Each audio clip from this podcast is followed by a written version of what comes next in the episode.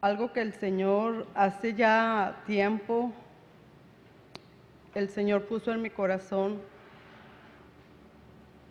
al pasar por una situación no difícil, pero sí algo que el Señor quería, que ha tratado conmigo por muchos años, mucho tiempo, es el espíritu de la amargura. Ha venido tratando conmigo desde hace mucho tiempo atrás, hermanos. Y me ha llevado y me ha pasado por injusticias, me ha pasado situaciones en las que el Señor me ha llevado a pedir perdón, disculpas, aunque yo no haya hecho el, el agravio. Recuerdo una, en ese tiempo que el Señor me llevó, y fueron varias veces seguidas, este, yo recuerdo que me encerré en mi cuarto y yo me puse a llorar como una niña. Cuando su papá lo regaña injustamente y yo lloraba y yo le decía al Señor, tú conoces mi corazón, Señor, tú conoces, Señor, ayúdame porque uno se enoja, hermano, se enoja en la carne, uno responde y se enoja con Dios y Señor, ¿por qué, ¿por qué me haces pasar esto? Y recuerdo que yo me puse a orar y me puse a pedirle al Señor que Él me ayudara, porque yo lloraba como una niña, no podía dejar de parar de llorar. Yo lloraba. Y me acuerdo que yo le dije al Señor, ayúdame, porque no puedo, Señor, no puedo. Mas yo tengo que obedecer, Señor, a mis pastores. Esto pasó hace muchos años, hermano, muchos años. Este, y yo recuerdo que llorando, el Señor habló a mi corazón y me dijo,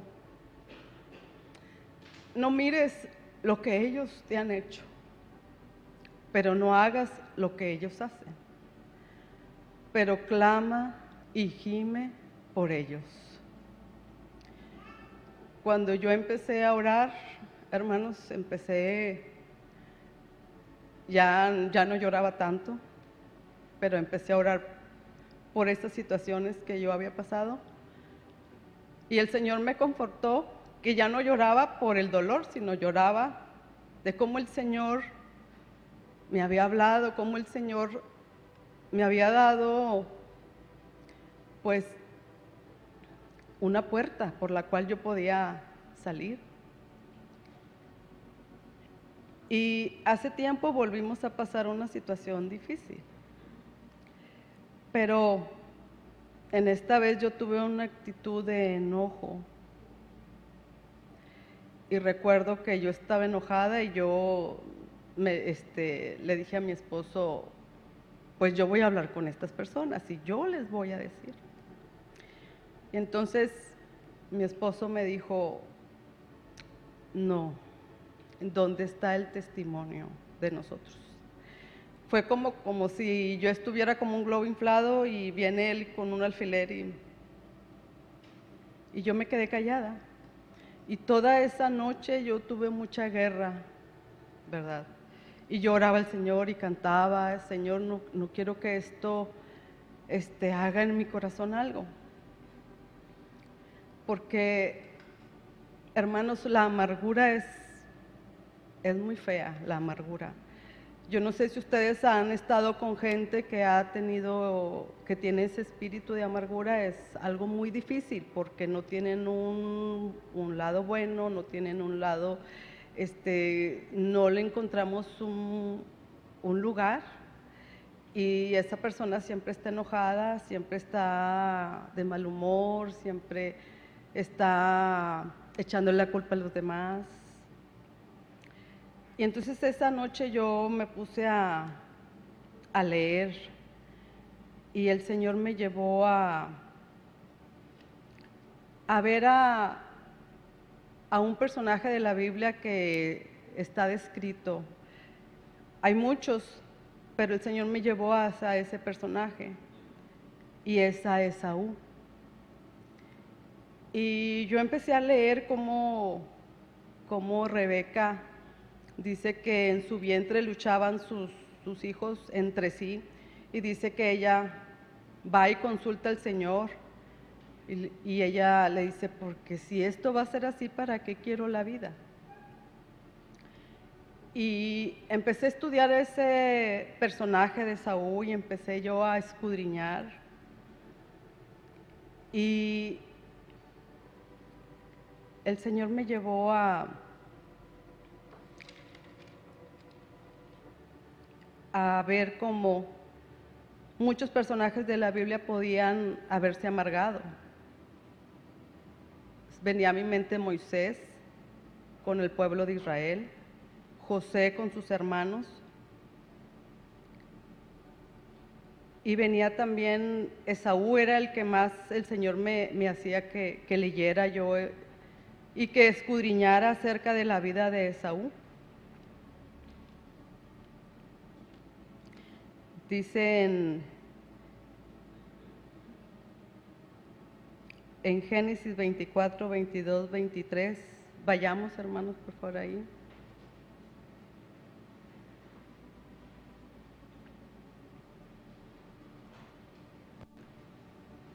Y los hijos combatían dentro de ella y dijo, si es así, ¿para qué vivo yo? Y fue 25, perdón. Sí.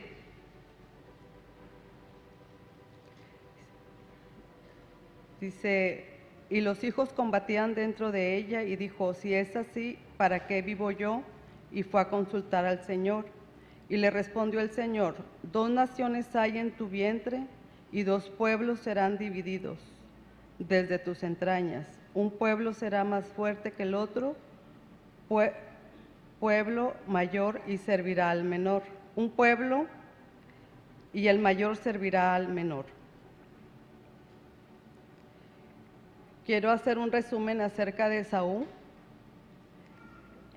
Podemos ver en el libro de Génesis cómo, cómo Esaú fue, fue mostrando su marca, porque realmente Esaú fue marcado. Dice en Génesis 25, 29 al 34, vende su primogenitura. En Génesis 26, Ahí describe que se casa con mujeres de un pueblo. En Génesis 27 pierde la bendición de su padre. En Génesis 27, 41 aborrece a su hermano. Yo quisiera compartirles lo que realmente significaba la primogenitura en aquel tiempo. Número uno, tenía una posición de privilegio. Número dos, era un lugar muy alto que un hijo podía ocupar en el círculo familiar después del padre. Tendría una autoridad y por ser el primogénito le correspondía una doble porción. Pero tenía que tener cuidado porque podía perder tal derecho ante un mal comportamiento. Eso lo podemos ver en Génesis 49, 34, hermanos. ¿Y cuál fue la consecuencia que Saúl atrajo para él y para sus descendientes, hermanos? Afectó para siempre su descendencia y produjo un enemigo para Israel que hoy en día lo podemos ver.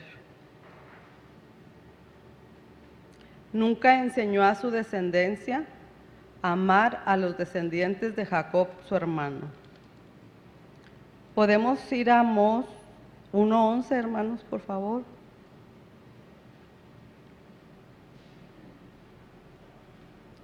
Así ha dicho Jehová, por tres pecados de Edom y por el cuarto no revocaré su castigo, porque persiguió a espada a su hermano y violó todo afecto natural y en su furor le ha robado siempre y perpetuamente ha guardado su rencor.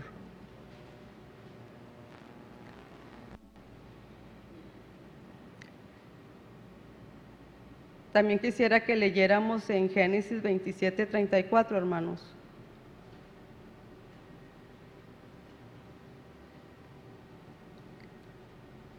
Amén. Cuando Esaú oyó las palabras de su padre, clamó con muy grande y muy amarga exclamación y le dijo, bendíceme también a mí, Padre mío. Pero yo, este, viendo la vida de él, yo pienso que Esaú solo quería una herencia, un, material más que la, bendición. Porque él no tuvo respeto alguno por lo espiritual, hermanos. Y él llevó, siempre llevó la marca de su amargura. Y las marcas van delineando nuestro corazón de la persona que somos delante de Dios. Son nuestras marcas que van este, van delineando nuestras vidas. Y nuestras marcas ponen de manifiesto nuestro corazón. Quisiera leerles lo que significa la amargura. Es un sentimiento duradero de frustración, resentimiento o tristeza por haber sufrido una desolución o una injusticia. En el griego, amargura Viene de una palabra que significa punzar. Su raíz hebrea agrega la idea de algo pesado. Entonces, la amargura es algo fuerte, pesado, que punza hasta lo más profundo del corazón. ¿Me pueden acompañar, hermanos, a Hebreos 12:15, por favor?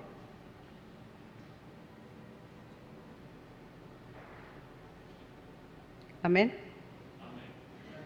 Mirad bien, no sea que alguno deje de alcanzar la gracia de Dios y que brotando alguna raíz de amargura os estorbe y por ella muchos sean contaminados. ¿Qué es lo que hace la amargura en nuestros corazones, hermanos? Dice que la amargura es un veneno para el alma que contamina todo hasta llegar a destruir la vida de Dios en el hombre. La amargura hace que olvidemos toda obra de Dios que ha hecho en nuestras vidas. La amargura es un semillero fértil para que trabaje el enemigo y él va a aprovechar cualquier cosita pequeña que nosotros estamos guardando en nuestros corazones Y la amargura no queda nada más ahí, sino crece dentro de nosotros, se va acumulando y al último va madurando. Es un sentimiento con fuertes ramificaciones, todas ellas echan raíces y se incrustan en lo más profundo de nuestro corazón. Sus expansiones crecen hacia adentro hasta ahogar el alma, dando el fruto de la ira, odio, resentimiento y celos. Pero hay una característica en nosotros. La amargura es fácil distinguirla en otras personas, pero no es fácil distinguirla en nosotros. Así es nuestra naturaleza. En Santiago 3:14 dice, pero si tenéis celos amargos y contención en vuestro corazón, no jactéis ni mintáis contra la verdad. Porque la raíz de amargura, hermanos, hace que cosechemos un dolor para nosotros y para los que nos rodean. Y yo he tenido oportunidad de platicar con personas jóvenes, no tan grandes, y han platicado cosas que han pasado en su niñez y, traen mucha amargura en su corazón. Estas personas traen mucha amargura. Y el Señor me hacía ver cómo el enemigo es ese campo fértil. Si nosotros permitimos que el enemigo trabaje en nuestras vidas, el enemigo empieza a sembrar esa semilla y esa semilla se empieza a hacer como una atadura, como una enredadera, como hay árboles que van, tienen enredaderas y van enredándose. Empieza con ataduras, luego ligaduras y luego un eslabón, otro eslabón. Y pueden pasar muchos años y no pueden pasar esa ofensa, esa, reviven esa ofensa.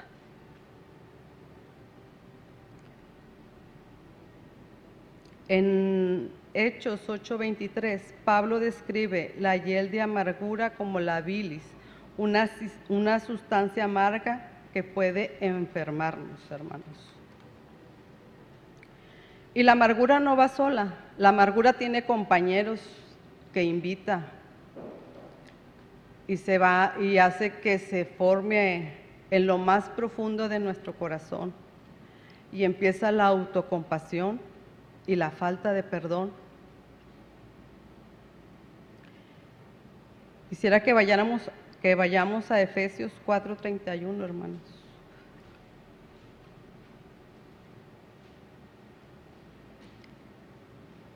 Quítese de vosotros toda amargura, enojo, ira, gritería, maledicencia y toda malicia.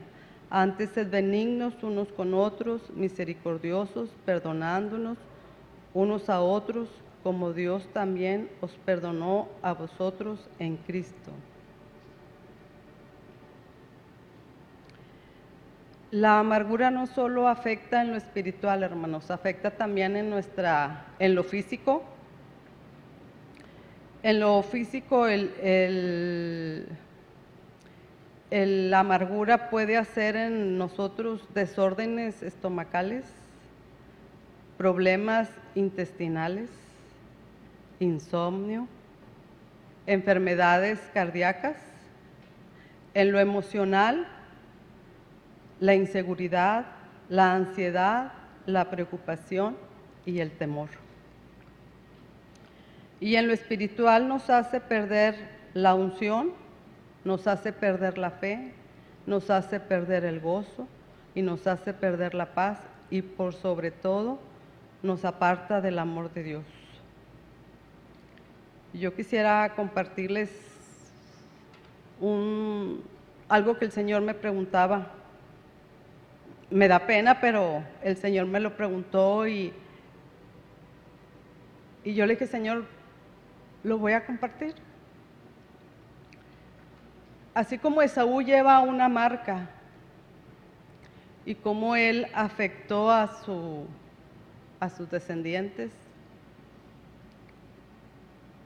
El Señor me hacía ver a mí qué hubiera pasado contigo si tú hubieras llevado esa marca. Y yo le decía, Señor, no sé. Cuando yo nací, hermanos, mi papá no estaba aquí, él estaba afuera. Entonces, en aquel tiempo mi abuela fue por mi mamá al hospital y dice mi mamá que abajo del hospital estaba el registro civil. Y ahí mi abuela le dijo a mi mamá, este, ¿ya tienes el nombre de la niña? ¿Cómo se va a llamar? Y mi mamá le dice, sí. Este, y mi mamá le dice, se va a llamar Laura Amelia. Rangel Jaramillo. Entonces, mi papá Llega del viaje, él andaba trabajando fuera, llega a conocerme y le pregunta a mi mamá, este, ¿y cómo le pusiste a la niña? Y le, mi mamá le dice, Laura Amelia. Mi papá pega el grito al cielo y dice, no, mi papá todavía no era cristiano. Y mi papá dijo, no, es que yo se la prometí a la Virgen Santa Filomena. Hermanos, fue y me registró por Amelia Filomena.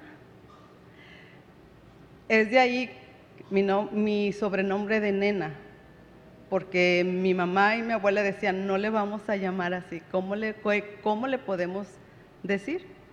Y de ahí viene nena, para que se quiten la duda. Entonces, dice, mi papá conoce al Señor, y así estuve, hermanos, hasta cuarto año. Así estuve con ese nombre. Hasta ah, iba a entrar a cuarto año, recuerdo. Y el bullying siempre ha existido.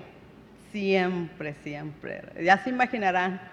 Tenía una compañera que me decía de todo, de todo.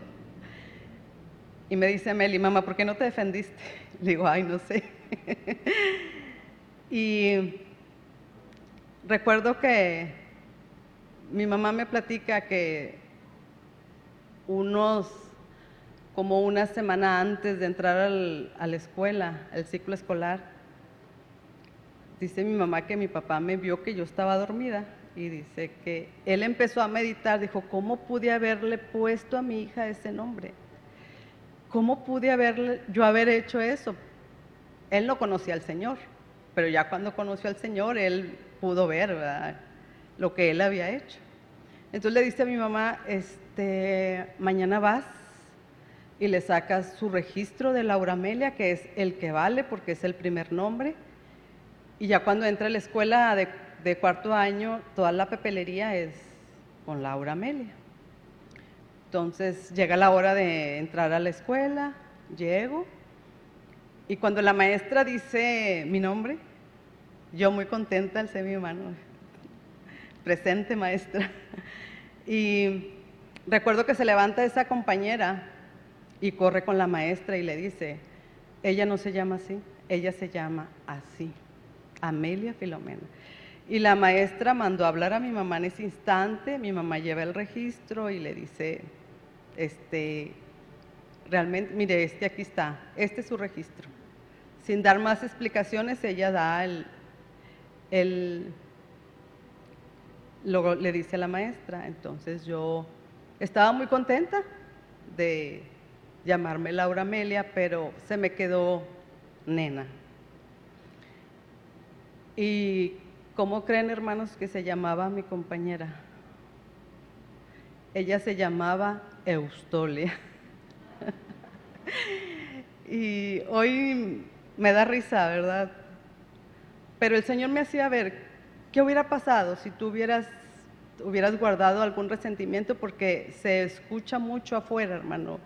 Muchos jóvenes tienen resentimientos en sus corazones de su niñez, de cómo su mamá la trató, cómo sus papás fueron con ellos, si no les dieron, si les dieron. Y es una situación afuera tan difícil muy difícil, hermanos.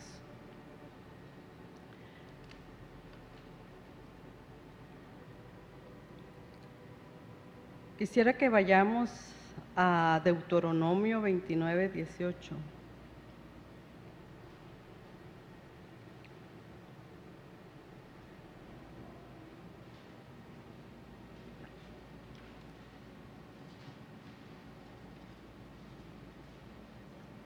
Amén.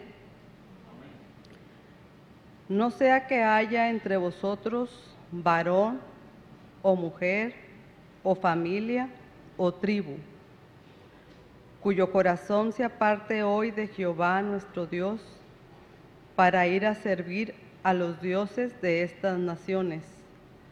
No sea que haya en medio de vosotros raíz que produzca hiel y ajenjo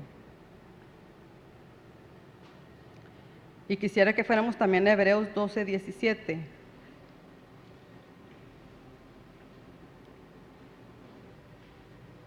Amén. Porque ya sabéis que aún después deseando heredar la bendición, fue desechado y no hubo oportunidad para el arrepentimiento, aunque lo procuró con lágrimas. Esto fue lo que el Señor me hablaba esa noche, hermanos, acerca de Esaú, cómo él llevó siempre la marca y cómo el Señor dice que él aborreció a Esaú, pero yo me pongo a pensar, pero si el Señor es amor y el Señor, ¿cómo puede decir que él aborrece? Quizás el Señor, bueno, yo pienso, ¿verdad? El Señor aborrece esas actitudes que hay en nuestros corazones. Porque el Señor ante todo, yo creo, el Señor ve nuestras actitudes con las cuales nosotros vamos a reaccionar en tiempos difíciles. Y estamos viviendo tiempos difíciles. Estamos siendo, Israel está siendo bombardeado físicamente y nosotros estamos siendo bombardeados espiritualmente, hermanos. Se están levantando muchos espíritus. En la política estamos, no sabemos qué va a pasar. Y dice que yo estaba meditando en, nuestro, en, en mí, que necesitamos que el Señor escudriñe nuestros corazones. Porque la amargura no sabemos, hermanos, cuándo va a salir.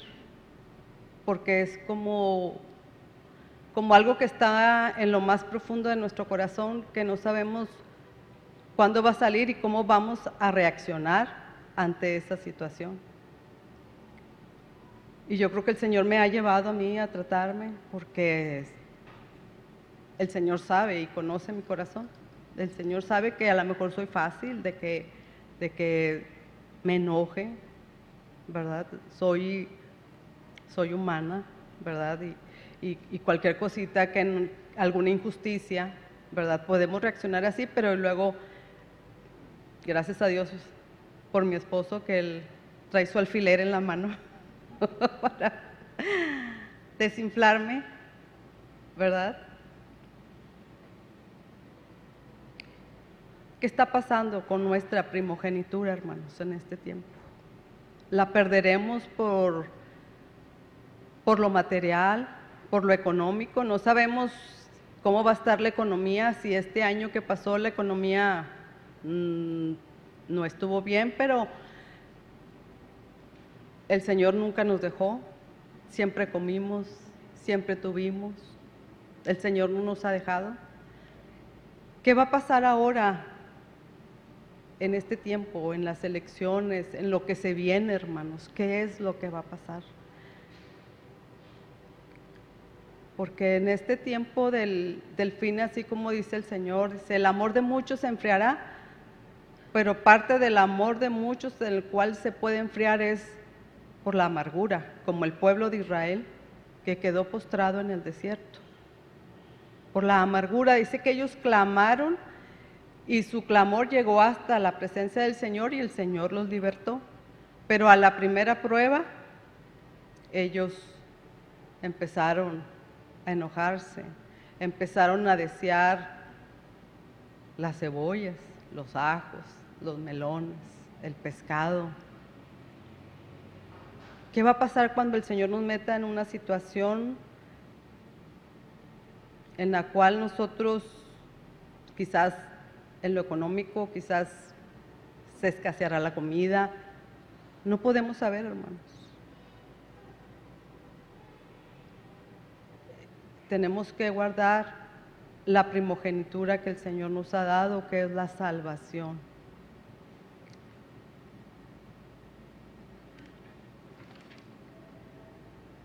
Quisiera leerles en Colosenses 1.15, dice, Él es la imagen del Dios invisible, el primogénito de toda la creación.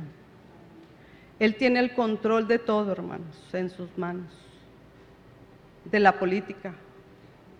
Él tiene el control. Aún de, de Israel, de lo que está pasando, Él tiene el control. ¿Por qué hasta ahorita se está manifestando esto? Eh, ¿Algo el Señor nos quiere hablar a través de su pueblo? Veamos las naciones como están, Colombia, Venezuela.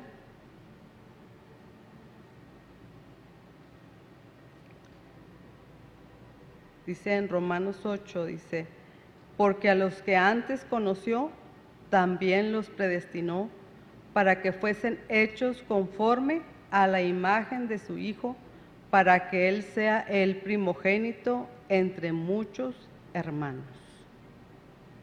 Él es nuestro primogénito, hermanos.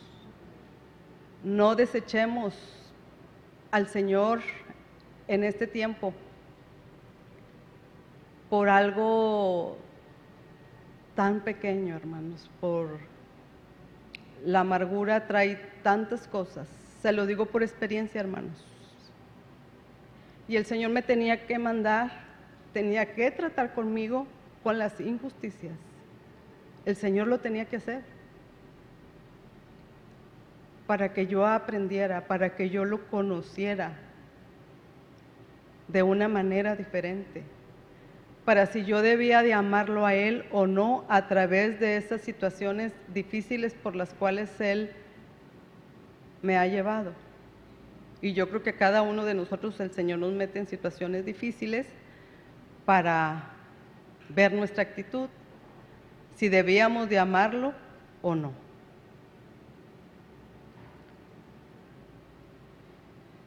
Necesitamos pedirle al Señor constantemente que Él escudriñe nuestros corazones, que Él purifique, hermanos, que Él lo que tenga que hacer con nosotros, que Él lo haga, pero yo le digo, Señor, ayúdame porque no puedo, ayúdame, Señor. Vengo de un, de un carácter muy fuerte, hermanos. Eh, mi mamá es de un carácter muy fuerte, mi papá era todo lo contrario, mi papá era muy noble, pero mi mamá tiene un carácter fuerte. Entonces el Señor tenía que tratar conmigo porque todo eso se va heredando hacia nuestros hijos, hermanos. Y esto fue lo que el Señor habló a mí, hermanos. Que Dios les bendiga.